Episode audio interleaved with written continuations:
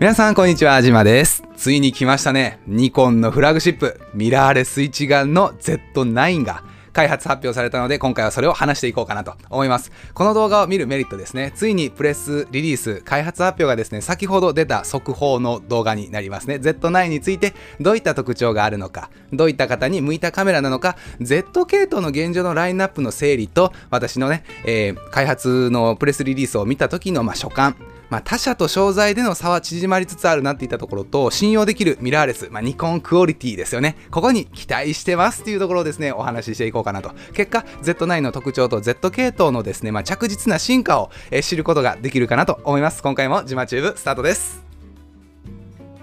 ジマチューブはい、改めまして、ジマです。いつもですね、動画ご視聴いただきまして、誠にありがとうございます。このチャンネルですね、登録していただきますと、有料級の撮影知識っていったものも学ぶことが可能になります。カメラ情報を効率よく収集することができるので、試すこととか調べることをですね、今回のこういった速報系のことも含めて、手間とですね、時間を節約することができます。約200本のですね、撮影ノウハウに関する動画を過去に投稿しておりますので、体系的に知識を学ぶことが可能になっております。ぜひ、チャンネル登録、初めの方、よろしくお願いします願いたします。今回この Z9 というですね、ニコンがミラーレス、今まで散々言われてきていたところを、フラグシップ機をドンとリリースすると。これについて思うところとか、こういった機能があったらいいな、こういったスペック最低限搭載してほしいみたいなところをですね、ぜひコメント欄に書いてもらえると嬉しく思います。で、Z9 のね、情報を知りたいご友人の方がいらっしゃいましたら、ぜひこの動画シェアしていただけると嬉しく思います。と言いたいところなんですけども、Z9 今回ね、開発発表だったので、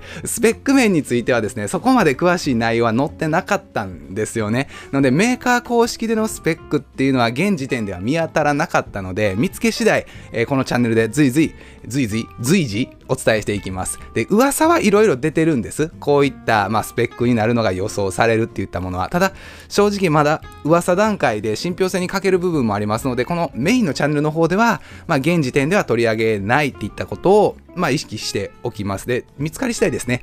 商品ページなんかが出来上がったタイミングでまた改めてお伝えしようかなと。じゃあですね、特徴の部分から見ていこうかなっていったところで、フラグシップを堂々名乗る Z9 についてですね。ニコンは最先端技術を Z9 に結集させて静止画、動画、どちらも過去最高の性能を発揮することを目指すと、えー開発発表で明記してます。で、幅広いジャンルで活躍するプロフェッショナルの極めて高いニーズに応えるべき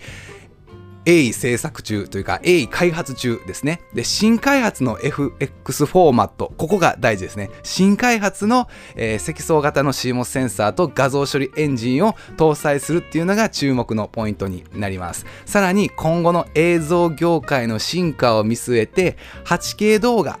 の撮影をですね、まあ、はじめとした様々なニーズであったりとかワークフローに応える多彩な動画性能っていったものを、まあ、導入しますよと。で、Z9 は道具として使い心地を極め、これまでの一眼レフカメラやミラーレスカメラを超える新しい映像体験っていったものを提供すると、自信満々に記載されているので、めちゃくちゃこれ期待したいところですよね。やっぱりフラグシップが売れると、まあ、事業別というか事業単位で見ても収益っていうのはすごく大きいものになると思いますのでぜひ売れてほしいカメラだなっていうのは感じますね。じゃあ次どんな人に向いているカメラかですね。ニコンミラーレス一眼の上位機種であり上位機種というかもうフラグシップですよね。トップだと思ってもらっていいです。機能価格面からしてもプロ向けの位置づけになります。Z マウントのレンズがより拡充されるとハイアマチュア層っていったものは参入しやすくなる、まあ、導入というか購入しやすくなる機種になるかなと近々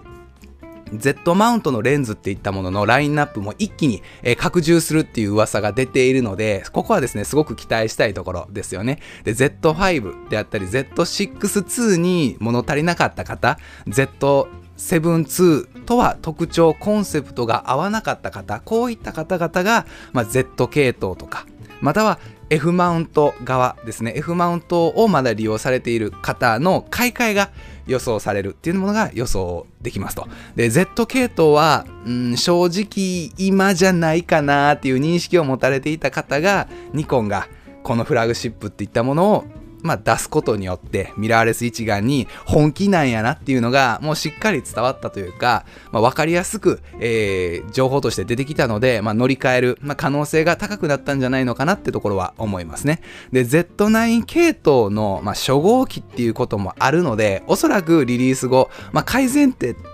ていったものは後々出てくると思います。ですが、まあ、売れ行きにね、期待したい機種ですし、Z92 とか、まあ、そういったところであったり、うん、一桁台で上に上がっちゃうと大変なので、まあ、Z92 になるんかなとは思うんですけども、ここがね、もうどういった展開になっていくのがすごく楽しみですね。じゃあ次、今ラインナップされている Z シリーズをまあ比較していこうかなと思うんですけども、Z7-2 はですね、2018年に登場した Z7 を改善した後継機。現状、Z シリーズの中でまあ一番上にいらっしゃるものになりますね。有効画素数は4575万画素の高画素機。Z マウントの優位性っていったものを最大限に活かした機種です。じゃあ1個下で Z6-2 ですね。2018年に登場した Z6 を改善した、まあ、後継機。画像処理エンジン2機搭載のダブルスロット。本格的なミラーレスをニコンで選ぶんなら、まあここからスタートかなと Z5 は発売時はですね、Z 系統初の SD のダブルスロット、もう今は Z6Z72 もダブルスロット採用なので、まあ、メースらしくはなくなっちゃったんですけども、当時はですね、まあ、ダブルスロット、ニコン、ミラーレス、やっと入れたかと。で、Z6 のいいところを抽出して、コストパフォーマンスのいい、まあ、モデルとして展開したものになります。で、フルサイズミラーレスの、ま、入門用に最適なのがこの Z5。で、もう一つ APS-C なんですけども、Z50 というですね、Z 系統の雰囲気を残し、機動力重視の外観、APS-C のメリットを生かした小型軽量タイプで、約10万円ぐらいで購入できてですね、Z 系統の初めの一歩としてですね、まあ、導入が容易なモデルになります。この Z シリーズが、まあ、現行品としてある中で一番上に Z9 として今回フラグシップがまあ、堂々登場するというか、まあ、開発してますよと。Z8 はですね、まあ、間飛ぶのかな？もしかしたらこの Z8 っていうのももしかしたら、もしかしたらですけどね。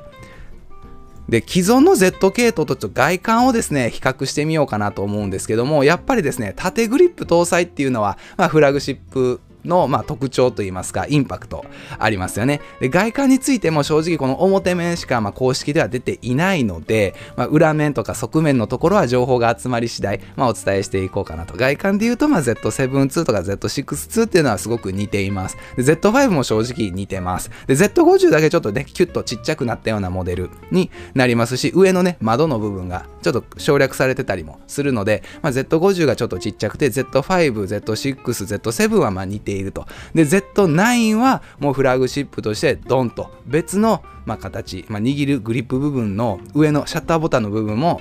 見るからにちょっと違う傾向がありますので、ぜひね、店頭で、まあ、あのー、並ぶ時にはぜひ触れてみたいなっていうふうには思いますね。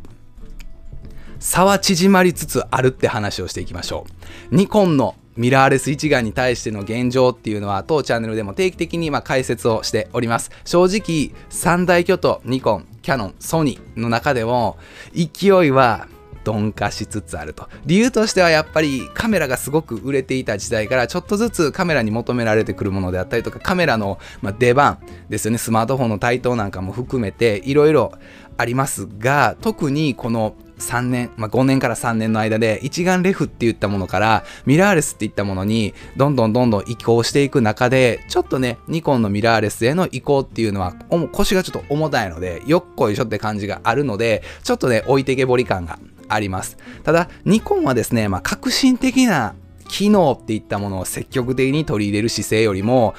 どっちかっていうと大器晩成型で市場がま安定して市場がミラーレス必要ミラーレスの方がいいっていうのがはっきり答えを出した段階で機能も他社がもうすでにいろいろああでもないこうでもないこれ入れようあれ入れようを絞り出した後にニコンクオリティっていったもので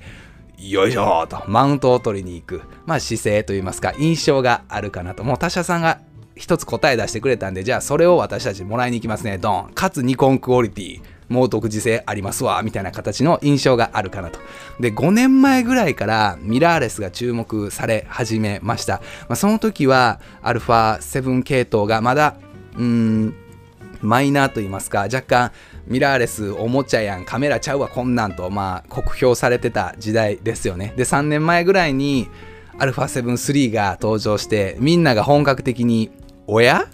ミラーレスいいんじゃねっていう風になったのがこの3年ぐらい前、α7-3、α6400、あのあたりですよね。で、昨年、まあ、レフ機っていったものの、まあ、出荷台数がミラーレスをついに超えたと。この3年間の間で大きくカメラ市場っていったものは一眼レフからミラーレスに、まあ、シフトというか舵切った感じですね。で、カメラからまあミラーレスになりつつある時代っていったところでカメライコール今まで一眼レフガシャンガシャンって撮っていく一眼レフのイメージがカメライコールもうスマートなミラーレスになりつつある時代なのかなと。でニコンが他社が先にリリースした機種と、まあ、同じスペック、同じ機能っていったものをどんどん出していって、じわじわ差を縮めてるんですよね。5年前、3年前っていうと、まあ、ソニーさんがズンズンズンズンって切り開いていって、まあ、置いてけぼり感があって、キャノンさんも追いかけていって、まあ、型を並べ出したと。で、その時にニコンはちょっと置いていかれてる感があったけども、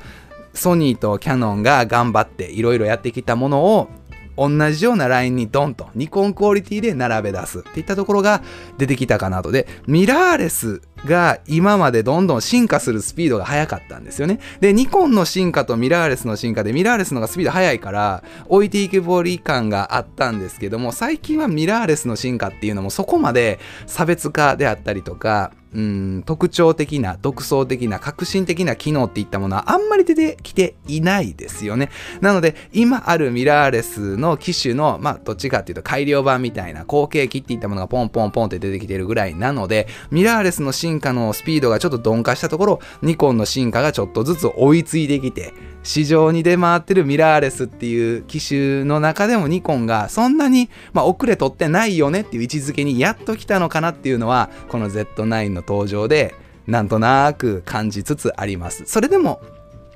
まだ2、3歩後ろかなっていう印象はあるので、まあやっぱり本前の動画かな。やっぱりあと2、3年は我慢が必要かなと。逆にそこをさえも乗り切ってしまえば、ソニーさんが今度まあ AR とか VR とかもうカメラなの？これっていうぐらいのすごい革新的な機能を入れない限りは置いてけぼり感っていうのはなくなるんじゃないのかなと。で、所感ですね。先日そのニコンさん、ニコンさんじゃない、ソニーさんが先陣を切って、まあ、α1 っていうですね、ミラーレスのフラッグシップ機を発表しました。ニコンは Z9 というですね、まあ、9っていう9の数字でフラグシップを出しました。ソニーは α9 ってカメラあるんですけども、あのカメラ自体はメーカー公式ではフラグシップっていう風には言ってなかったんですよね。で、α1 が出た時にフラグシップって名乗ったというところで、ニコンももしかしたら Z1 っていったものが出るのかなってのは思ってたんですけども、ニコンのフラグシップは Z9。で、今後まあ Z92 になるのか、もしかしたら Z1 に寄せるのか、別にソニーさんに合わせる必要はないので、まあ、Z9、Z92、Z93 っていうのが、まあ、どんどんどんどんオリンピックの、まあ、大型イベントみたいなものの節目で出てくるのかなっていう印象ですね。で、キャノンさんはフラグシップっていう明記をした機種っていうのは今のところまだ出ていないと思います。EOS R5 っていう上位機種っていったものは発売しているかなと。なので EOS1DX の、まあ、ミラーレス版っていうものは近々まあ登場が予想されるんじゃないのかなって。ニコンさんがこういう風にもうフラグシップのミラーレスですという風に出したので、キャノンさんもよっしゃ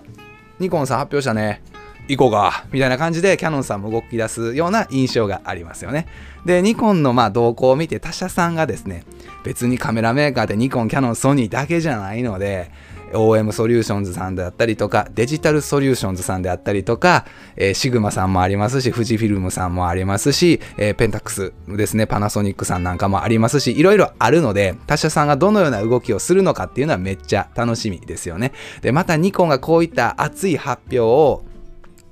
CP プラスでなぜしなかったのかっていうのがちょっと気になるところですよね。これ CP プラス過ぎて1週間2週間ぐらいなんやったら言ってもよかったんちゃうんかなとは思うんですけどもそこで言わずにここで3月入ってから言うっていうのは何かしらの狙いがあったのかなっていうのは少し気になります。で、もう一つ気になる点としては少し前から噂されているのはこの Z9 はもちろんのこと Z8 って言ったものが例えば一眼レフで言うと600系統、700系統、800系統っていったものがあって今5、6、7と Z シリーズは出てますと。で、800系統のその同じラインナップとしてそれが Z7 の Z7 系統なのか、もしくは Z8 っていうものが別で出てきて Z8 ってものが登場するのかとか、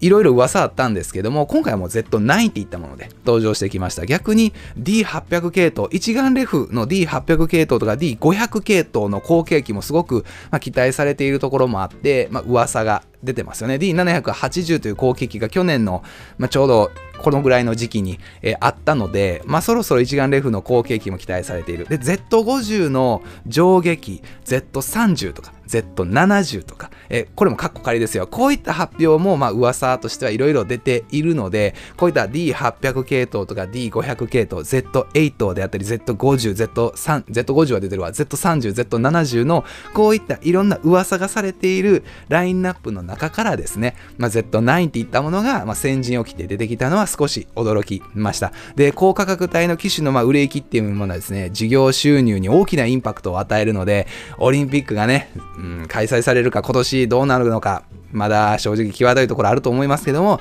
ニコンのま正念場っていうところが正直感じられるかなと思います。今回はニコンさんから Z9 というですね、ミラーレスフルサイズの一眼カメラですね。これの開発発表です。私たちは作ります。まだ商品ページというものは出来上がってなくて、作るでっていう発表がプレスリリースと出たので、私がぜひ、ま、速報系の動画として上げてみたいなと思ったので撮ってみました。ぜひこの Z9 に関してですね、気になる点とか、こういった機能が欲しいなみたいなものがございましたら、コメント欄に書くだけはただなんで、もうバシバシ書いちゃってください。ぜひね、えー、ニコンさんに期待しようかなと思います。また次の動画でお会いしましょう。じゃあね